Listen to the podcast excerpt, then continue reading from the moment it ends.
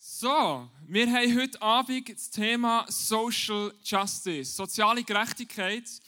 Ähm, und das ist ein Thema, wo, wo es nicht darum geht, dass wir heute Abend über Social Media oder so diskutieren. Das ist ein, ein anderes Thema. Es ist auch nicht ein Thema, das nur die Sozis unter uns angeht. Haben wir ein paar Sozis da heute, also solche, die in diesem Beruf arbeiten, irgendetwas?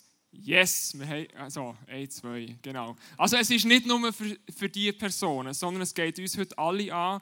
Ähm, was es auch nicht soll sein, ist, es soll nicht eine Moralpredigt werden. Das ist mir ganz wichtig. Es soll nicht eine Predigt werden, ähm, wo du nachher mit dem Gefühl rausgehst, du sollst und du müsstest doch. Was mir heute Abend wichtig ist, ist, dass wir zusammen anschauen, ja, warum Soziales? The why behind the what. Wir sind ja in diesem Jahresmotto drin, wo wir anschauen, was ist das Warum hinter all diesen Sachen, die wir machen. Hier in unserer Kirche, in unserem Alltag. Und ich möchte mit euch anschauen, warum gehört soziales Engagement in Kirche rein. Warum ist es ein Thema, das Kirche ganz besonders angeht? Was ich als zweites mit euch möchte anschauen ist, äh, was hat Jesus damit zu tun? Weil wenn es für Jesus keine Relevanz hatte in der damaligen Zeit, wo er auf dieser Erde war, dann bedeutet so für uns heute nichts. Aber ich glaube, dass er eine ganz krasse Message hat für uns, wenn es um Soziales geht. Und was mir auch wichtig ist, ist, dass wir anschauen, ja, was ist denn meine Rolle? Was ist unsere Rolle als Killer, die wir hier einnehmen können? Was sollen wir, was dürfen wir, was müssen wir? Ähm, wo wir anschauen, hey, was ist unser Part da drin. Und wenn es um unseren Part geht in, in der sozialen Arbeit drin, dann gibt es bei uns im ICF einen Bereich, der nennt sich Acts. Und ähm, da wird die Fahne für soziale Gerechtigkeit. Da sind Menschen, die sich investieren darin, dass wir als Kirche vorangehen dürfen, dass wir dürfen Pioniere sein dürfen in unserer Gesellschaft drin. Und ähm, es sind zwei Ladies heute Abend da, die äh, für diesen Bereich stehen. Und ich möchte sie gerne mit einem tosen Applaus begrüßen auf der Bühne. Es ist Steh und Salome.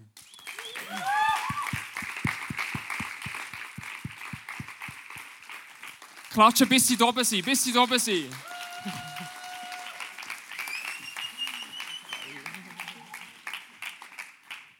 Ja, mega cool. Ihr habt nämlich ein neues Projekt am Start und das nennt sich ähm, äh, Social Lab. Danke, ich hatte den Hänger.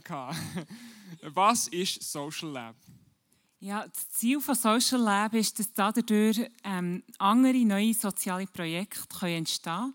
Und zwar soziale Projekte, die ihr vielleicht schon seit langem auf dem Herz habt und aus irgendeinem Grund noch nicht habt angefangen damit.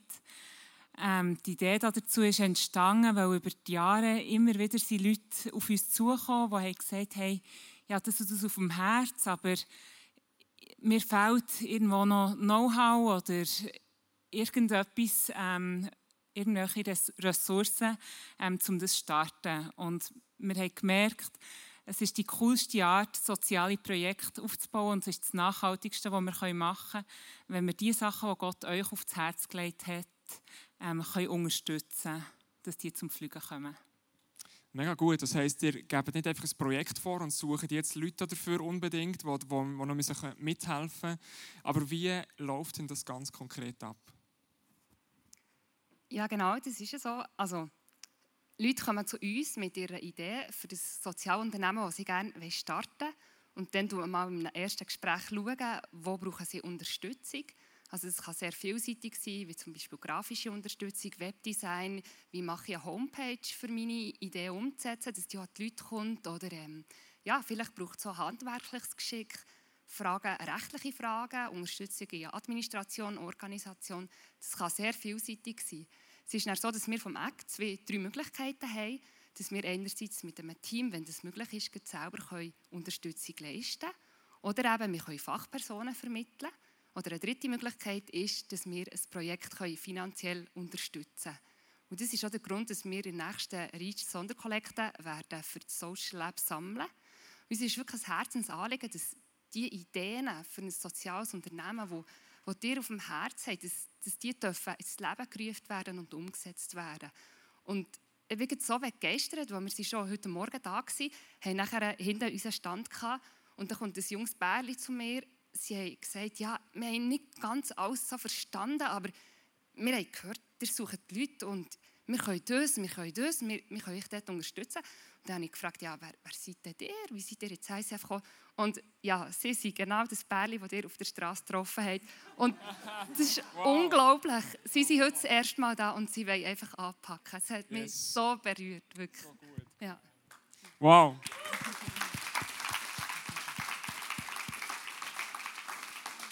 Sollen wir jetzt bei euch äh, eine Bewerbung schicken oder wer sucht ihr konkret? Ja, also wir suchen einerseits eben Leute, die ein soziales Projekt auf dem Herzen haben ähm, und die dabei ähm, froh sind um Unterstützung. Und andererseits suchen wir Leute, die genau eben wie das junge Pärchen ähm, sagen, hey, wir haben diese und diese Fähigkeiten ähm, und sind bereit, auf Anfrage ähm, die ähm, zu investieren, damit ein soziales Projekt kann zum Fliegen kommen kann. Und wie Salome schon gesagt hat, es, können, es gibt fast nichts, was nicht gefragt wäre. Mir ist noch nichts in den Sinn gekommen. Also egal, ob ihr ähm, handwerklich oder kreativ oder organisatorisch oder in was ihr begabt seid. Ähm, ja, soziale Projekte sind so vielseitig, dass alles gefragt ist.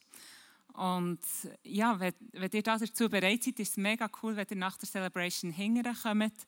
Wir werden dort am Tisch sein und können euch auch noch Fragen beantworten oder ihr könnt euch eben auch einschreiben, ähm, ja, wenn ihr Lust habt auf das.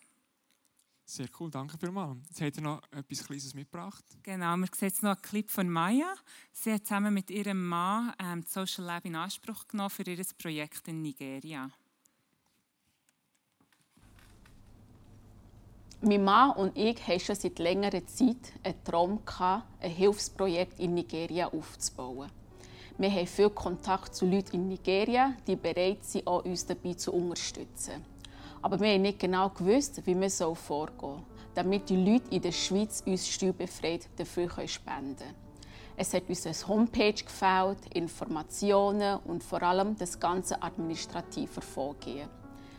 In einem ganz gewöhnlichen Gespräch nach einer Celebration haben wir erfahren, dass das Social Lab aufgebaut wird, wo eben solche Personen geholfen wird, die ihre Vision verwirklichen Und in drei bis vier Monaten ist jetzt unser Projekt endlich gestartet. Wir freuen uns, dass wir jetzt Witwen und Waisen in Nigeria unterstützen und auf ihrem Weg begleiten. Ich ermutige alle, die ein soziales Projekt auf dem Herzen habt, dass ihr euch Unterstützung holt, damit das, was Gott auf eurem Herzen gelegt hat, zum Pflügen kommt.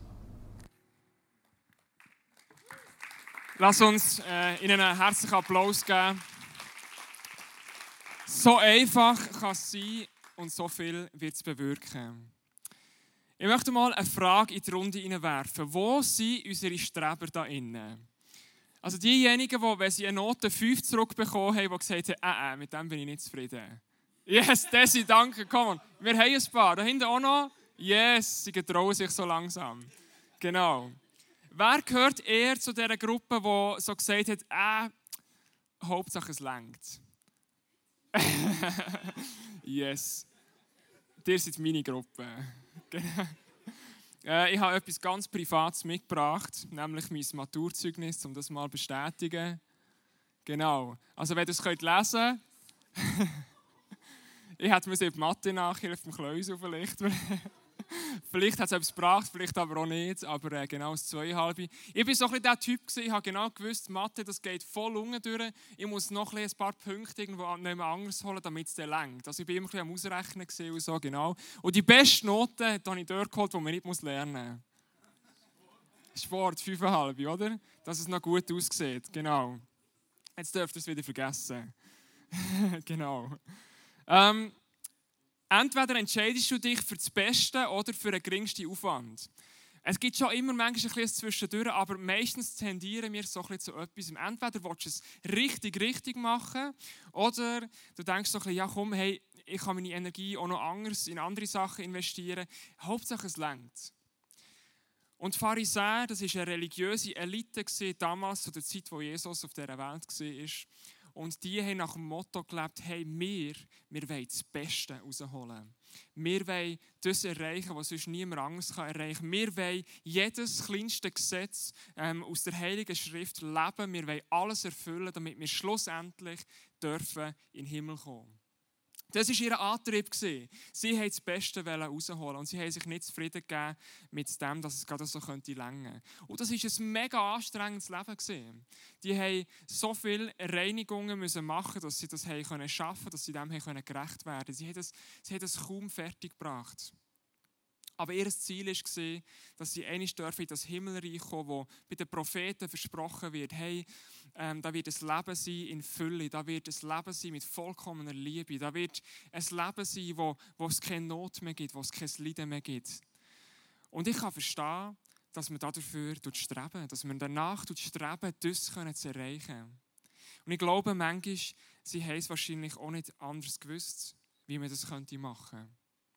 Und ich glaube, ich denke, dass unser Thema heute, soziale Gerechtigkeit, soziales Handeln, in enger Verbindung steht mit dem ewigen Leben, wie wir dort herkommen. Oder in dem Wort von Jesus ausdrückt, glaube ich, dass ewiges Leben und barmherziges Handeln in enger Beziehung zueinander stehen.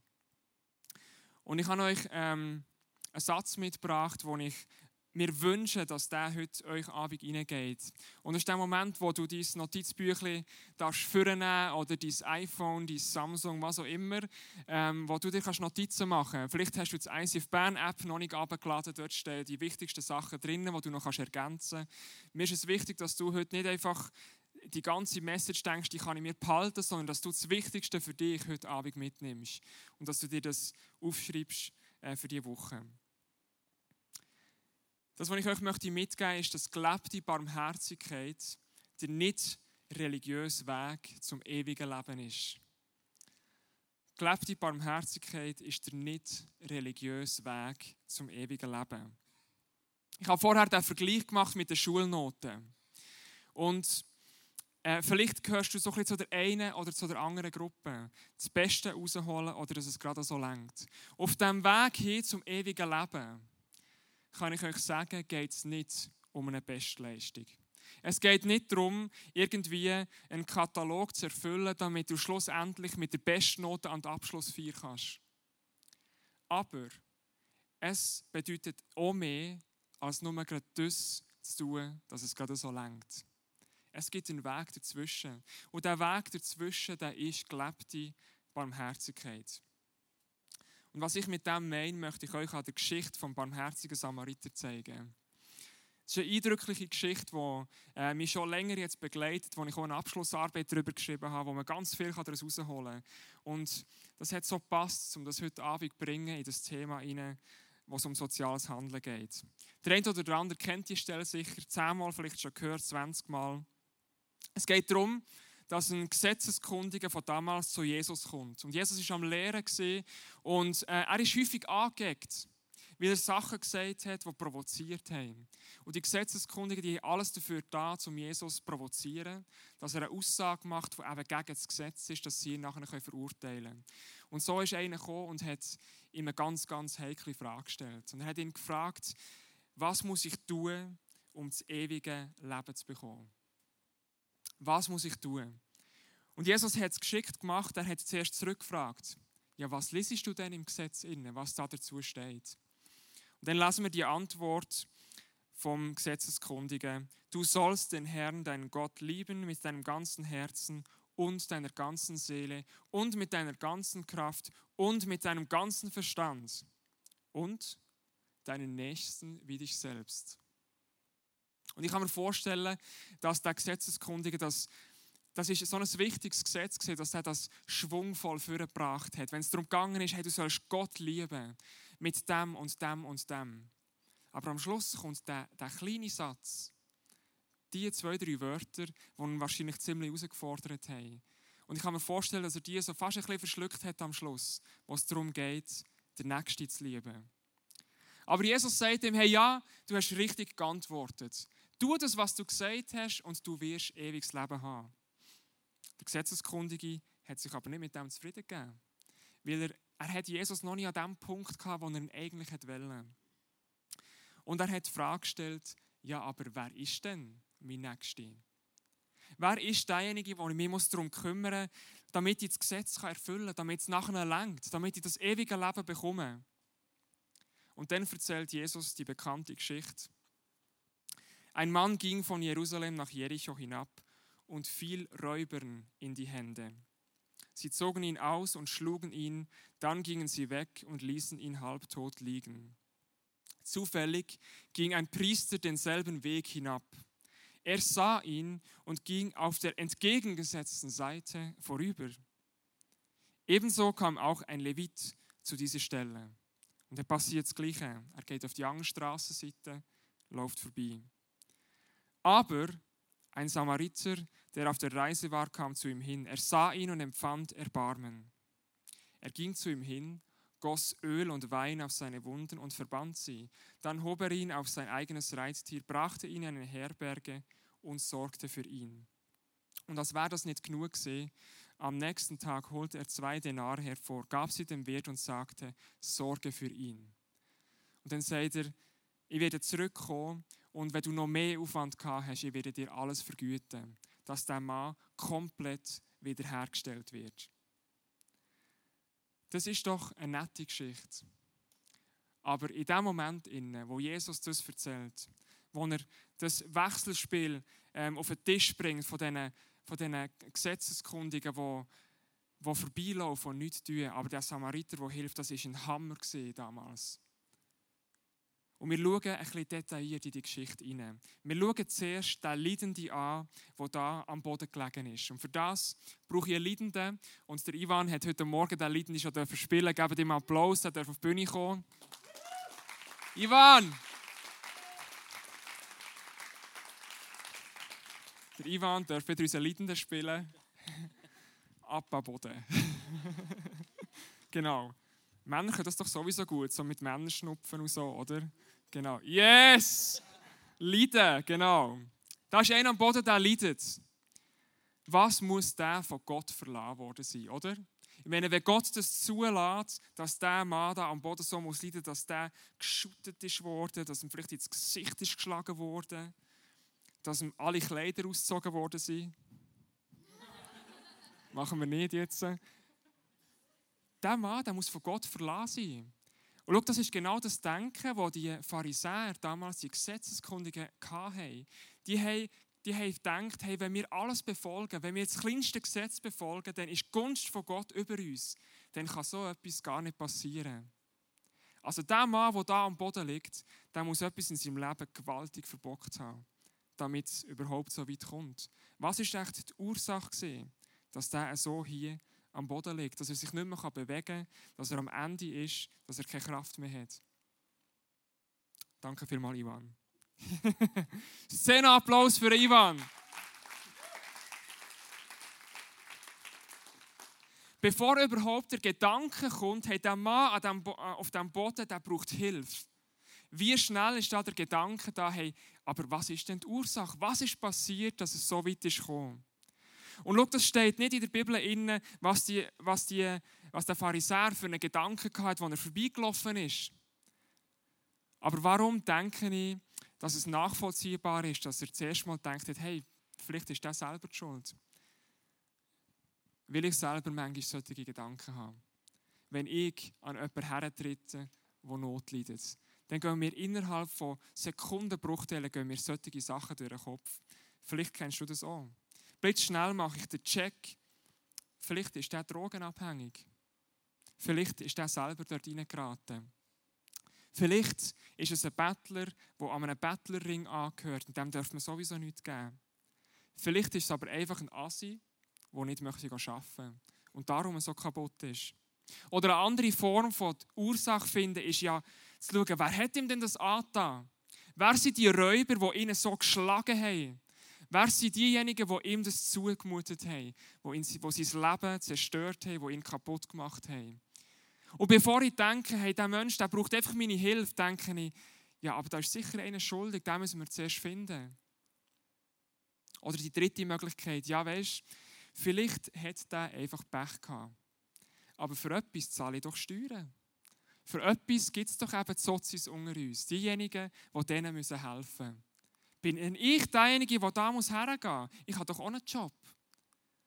Da gibt es doch solche, die bestimmt verantwortlich sind dafür. Aber schau, Jesus hat die Geschichte so erzählt, dass die Ursache überhaupt keine Rolle spielt. Er hat nämlich die Identität von dem Mann, der am Boden liegt, vollkommen ungewiss gelassen. Er hat nicht gesagt, aus welchem Volk das stammt, wie alt das er ist, ob er reich, arm war. Das hat für Jesus überhaupt keine Rolle gespielt. Fakt ist, da ist ein Mensch, der ist am Boden und ohne dass jemand hilft, wird er nicht mehr aufstehen können. Da ist ein Mensch, dem ist jeder Besitz genommen worden, der hat alles in seinem Leben verloren. Da ist ein Mensch, ähm, der ist zusätzlich immer wieder geschlagen worden. Der hat Schicksalsschlag um Schicksalsschlag erlebt. Da ist ein Mensch, der ist halb tot. Also ein Mensch, der keine Lebensenergie mehr empfindet, der nicht mehr selber aufstehen kann. Da ist ein Mensch, der ausgeliefert ist dieser Situation. Ein Mensch, der vielleicht vor Gesellschaft ist weggeworfen wurde oder überrennt wurde. Da ist ein Flüchtling, der hin und her geschoben wird und schlussendlich landet er in der Psychiatrie. Warum? Weil er sich lieber selber das Leben nehmen will, als dass er wieder zurück in sein Land hinein muss. Da ist ein Drogenabhängiger, der am Bahnhof steht, tagtäglich, und der seine Würde so weit verloren hat, dass er überhaupt den ganzen Tag betteln kann. Da ist ein Mann, der ein grosses Unternehmen hatte, aber es ist Bach abgegangen, es ist gescheitert. Er hat dadurch seine Familie verloren, er ist dadurch in, äh, in Alkoholsucht hineingehauen, lebt von der Sozialhilfe. Das ist eine Frau, die Vollzeit für ihre Kinder zuständig ist, zu essen macht, geht einkaufen. Am Abend geht sie noch für eine Firma putzen, damit ein bisschen Geld noch zusätzlich reinkommt. Aber sie verkümmert, weil sie sonst keinen einzigen Kontakt mehr nach außen hat. Oder ein Jugendlicher, der daheim so krasse Probleme hat, dass er sich anfängt zu isolieren, dass er anfängt, Gedanken zu haben, wie könnte er sich das Leben nehmen. Es gibt mehr, als wir uns vorstellen können in der heutigen Gesellschaft hier in der Schweiz. Und ich weiß nicht, ob du solche Sachen siehst, aber wenn ich genauer her schaue, dann sehe ich solche Situationen. Und zumindest sehe ich Personen, die solche in ihrem Freundeskreis haben, wo das so Sachen passieren. Weil manchmal sehen wir es ja nicht, oder? Manchmal ist es so, dass die Personen so zugerichtet sind, dass sie nicht mal mehr um Hilfe schreien Und wir denken vielleicht, das sei alles in Ordnung. Außer wir schauen mal genauer her. Und ich glaube, dass es für Jesus nicht darauf angekommen ist, hey, was ist passiert, wer ist schuld, sondern ich glaube, dass die entscheidende Frage ist, woher kommt Hoffnung? Woher kommt in diesem Moment in Hoffnung? Weil wenn Jesus für etwas gelebt hat, dann ist es das, dass er zu Menschen gegangen ist, die ausgestoßen waren, die von der Gesellschaft ähm, verlassen worden sind. Und er ist zu ihnen gegangen und hat nicht gefragt, wie es dazu gekommen ist, sondern er hat ihnen neue Hoffnung geschenkt. Und wenn es darum geht, ja, warum sollen wir uns für soziale Anliegen einsetzen, dann glaube ich, dass die einfache Antwort ist, weil es Hoffnung braucht. In der heutigen Gesellschaft. Es braucht eine Hoffnung für Menschen, die ihre Hoffnung verloren haben. Und wir als Christen, wir als Kirche haben dort, glaube ich, eine wesentliche Rolle. Woher kommt die Hoffnung? Was ist das denn konkret für eine Hoffnung? Ich glaube, dass ganz viel davon eben in dieser Barmherzigkeit drin liegt, wo Jesus uns vorgelebt hat. Und die zweite Frage, die ich an diesen Text habe, ist, ist barmherziges Handeln eine Pflicht oder ist es eine Notwendigkeit? Jesus erzählt von drei Typen, die da vorbeikommen. Die ersten zwei gehören der geistlichen Elite an, das ist der Priester und der Levit. Der Priester, der, die Opfer gebracht hat, der Levit, der, der ähm, gedient hat, der äh, Gesang auch gemacht hat, die haben, die haben im Tempel gedient. Das ist, das ist die e ähm, religiöse Elite. Gewesen. Sie sind eingesetzt worden von Gott, um dem Volk zu dienen, um das Volk können vor Gott zu bringen. Sie waren dafür da, gewesen, die Stimme zu erheben. Für diejenigen, die ihre Stimme nicht mehr erheben können. Aber anscheinend haben sie ihre Pflicht vergessen. Sie haben lieber geschaut, dass ihre Mäntel sauber bleiben. Sie sind an diesem Verletzten vorbeigelaufen und sie haben sich nicht schmutzig machen in diesem Moment. Sie haben gedacht, hey, unsere Aufgabe im Tempel ist so wichtig, dass wir müssen schauen, dass wir rein bleiben, dass wir nicht mit Blut in Kontakt hineinkommen, dass wir nicht, dass wir nicht mit dem Verwundeten in Kontakt kommen, dass wir rein dürfen bleiben, dass wir unseren Dienst tun können. Aber ihre Pflicht, ihre eigentliche Pflicht, haben sie vergessen. Ja, wem ist es denn heute seine Pflicht? Damals war es eine Theokratie. Das bedeutet, da war Gott. Und dann nachher waren diejenigen, die die Vermittler waren zwischen Gott und den Menschen. Das Volk selber hat da nicht viel, nicht viel zu melden. Was haben wir heute? Heute haben wir eine Demokratie. Wer ist heute zuständig für die Menschen, wo es nicht gut geht in unserer Gesellschaft? Ich denke, dass wir alle für die verantwortlich sind. Wir haben die Pflicht, die damals sie nicht erfüllen konnten. Und wahrscheinlich ist das Pflichtgefühl etwas, wo irgendwie nicht ganz langt. Weil sonst gibt es ja die Probleme in der heutigen Zeit auch nicht. Pflicht ist anscheinend nicht das, was schlussendlich die Lösung ist. Und er bringt Jesus ähm, eine, dritte, eine dritte Person ins Spiel hinein. Das ist der Samariter. Das Volk der Samaritaner, das ist eine Abspaltung vom Judentum. Äh, die, haben, die sie, haben sich entfernt, haben noch jemand anders selber einen Tempel aufgebaut. Und viele von denen waren auch äh, Leute, die Händler waren, so Businessmen. Und die, so wie auch derjenige, der da vorbeigegangen ist, der hat wahrscheinlich seinen Esel dabei gehabt, der hat Waren dabei gehabt, wie Wein und Öl zum Handeln. Der hat wichtige Termine gehabt. Aber du musst wissen, in den Augen der Juden, von diesen Pharisäern, von diesen Priestern und Leviten, sind die Samaritaner ein Abschätzungsvolk. Gewesen. Ich habe eine Abschrift gelesen von einem Rabbiner, wo er darüber redet, was er denkt, wie Samariter müssen angeschaut werden müssen. Und das kommt etwa auf das Gleiche raus, wie wenn der Hitler über Juden geredet hat. Er hat wirklich gesagt, die Samaritaner die müssen abgeschlachtet werden. Es ist sogar ein Dienst der Gesellschaft, wenn die sterben. Und genau so einen bringt jetzt Jesus ins Spiel. Und derjenige kommt, der Businessman kommt und kommt zu dem Mann her. Und was macht er? Er zieht seinen Mantel ab, krempelt sein Hemd auf und fängt an, von diesem Menschen zu helfen. Und sein Hemd wird schmutzig. Da wird, man sieht es schon da, es ist ein bisschen rot drin, oder? Das wird voll Blut. Weil der geht da her und der knäult her und der, der, der Mensch ist geschlagen worden. Er hilft ihm sogar auf sein, auf sein eigenes Tier rauf, hat ihm auflüpfen und der ist, der ist zwangsläufig ist der dreckig geworden. Er hat sich schmutzig gemacht. Ich glaube, das war der Moment, wo der Pharisäer, äh, der Gesetzeskundige, im Gespräch mit Jesus ganz genau gewusst hat, hey, jetzt kommt irgendetwas, was mir wahrscheinlich nicht gefallen wird. Jetzt bringt, verwandelt Jesus die Geschichte in etwas hinein, das mich besonders herausfordern wird. Ist es denn eine Notwendigkeit von dem Samaritaner zu helfen? Hätte er das müssen? Ich glaube, im ersten Moment, ja, ist es eine Notwendigkeit gewesen. So wie wir heute auch verpflichtet sind zum erste Hilfe leisten. Du gehst her und du siehst, da ist einer am Boden. Da, da musst du einfach im ersten Moment in dieser Not begegnen.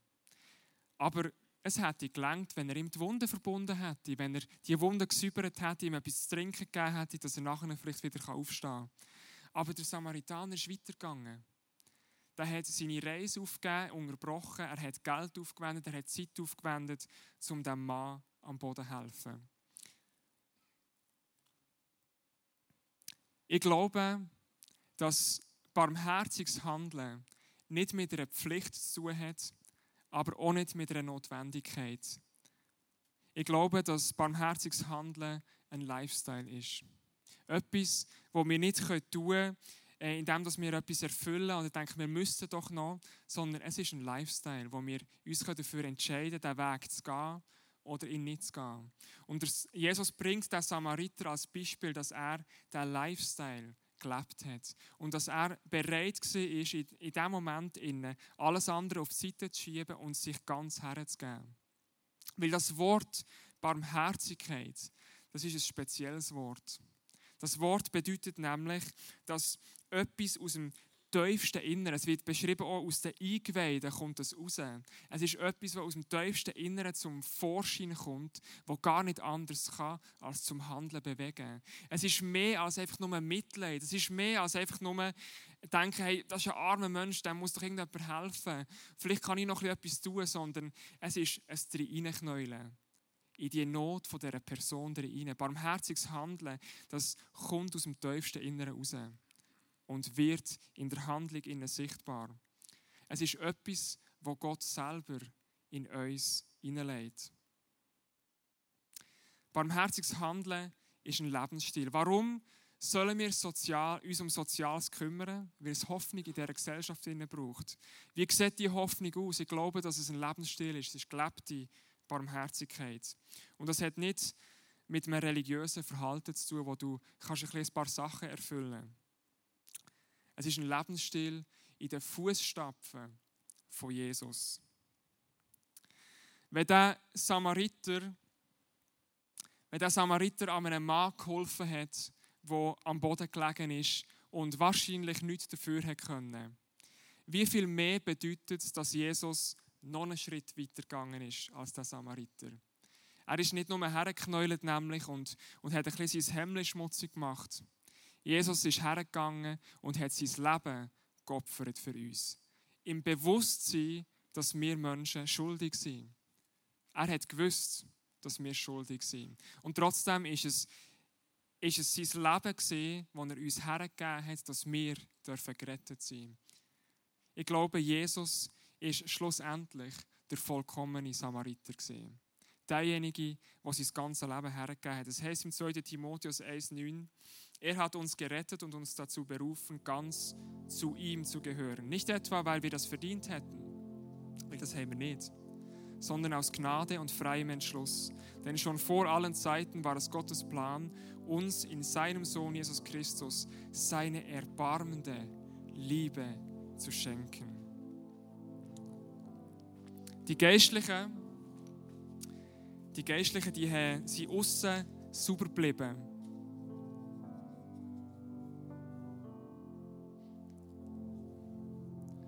Aber innen drin innen hat es so einzelne Kackhaufen gehabt.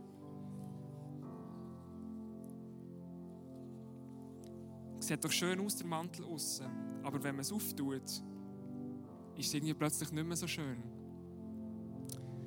Der Samaritaner, der hat sein Hemd schmutzig gemacht. Der hat auch viel aufgewendet, um dem Mann zu helfen. Wie sieht es innen aus?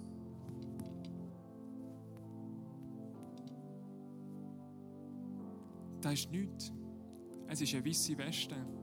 Und schau, es liegt nicht bei mir, zu sagen, ob der Mann wirklich eine weiße Weste hat. Aber ich glaube, es geht um die Symbolik, die Jesus hier möchte sichtbar machen Wenn Jesus in uns ist, mit seiner Barmherzigkeit, die er gelebt hat, wenn die in uns drinnen ist, dann dürfen wir mit so einer weißen Weste nachher in das ewige Leben hineingehen.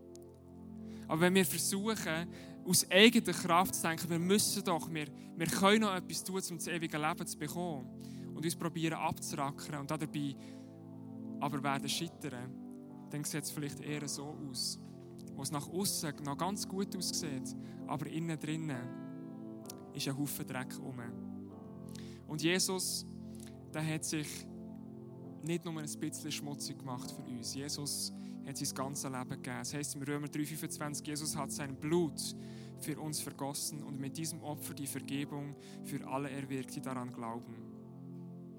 Und das ist mir so ein wichtiger Punkt. Wenn wir über Barmherzigkeit reden, über soziales Handeln, wo wir rausgehen, zuerst hat Jesus uns Barmherzigkeit gezeigt. Er ist für uns hergegangen und ist zu uns hergekommen, ist in unser Leid hineingekommen und hat die Hand hergehauen und gesagt, hey, schau, ich habe alles dafür da, um dich vollkommen wiederherzustellen. Und das ist ein Geschenk an uns. Und wir sind dazu berufen, das Geschenk weiterzugeben. Und das können wir nicht aus eigener Kraft heraus. Barmherzigkeit ist etwas Göttliches. Das leitet Gott in uns hinein. Und das geht über Mitleid raus.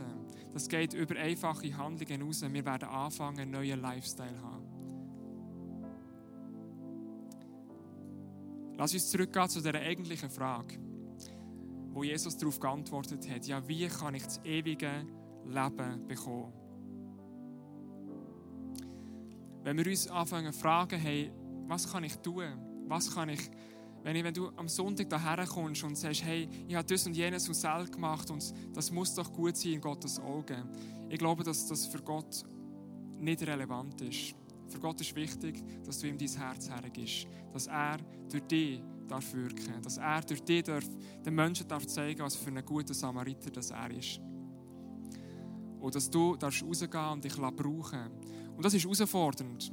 Weil wir werden an so Punkte herkommen, wo wir uns überlegen müssen, möchte ich jetzt hier stehen bleiben und wirklich Energie aufwenden. Möchte ich mein Geld aufwenden, möchte ich meine Zeit aufwenden. Aber Jesus wird uns herausfordern, dass die Barmherzigkeit gar nicht anders kann, als einfach aus uns herauskommen, wenn wir mit ihm leben.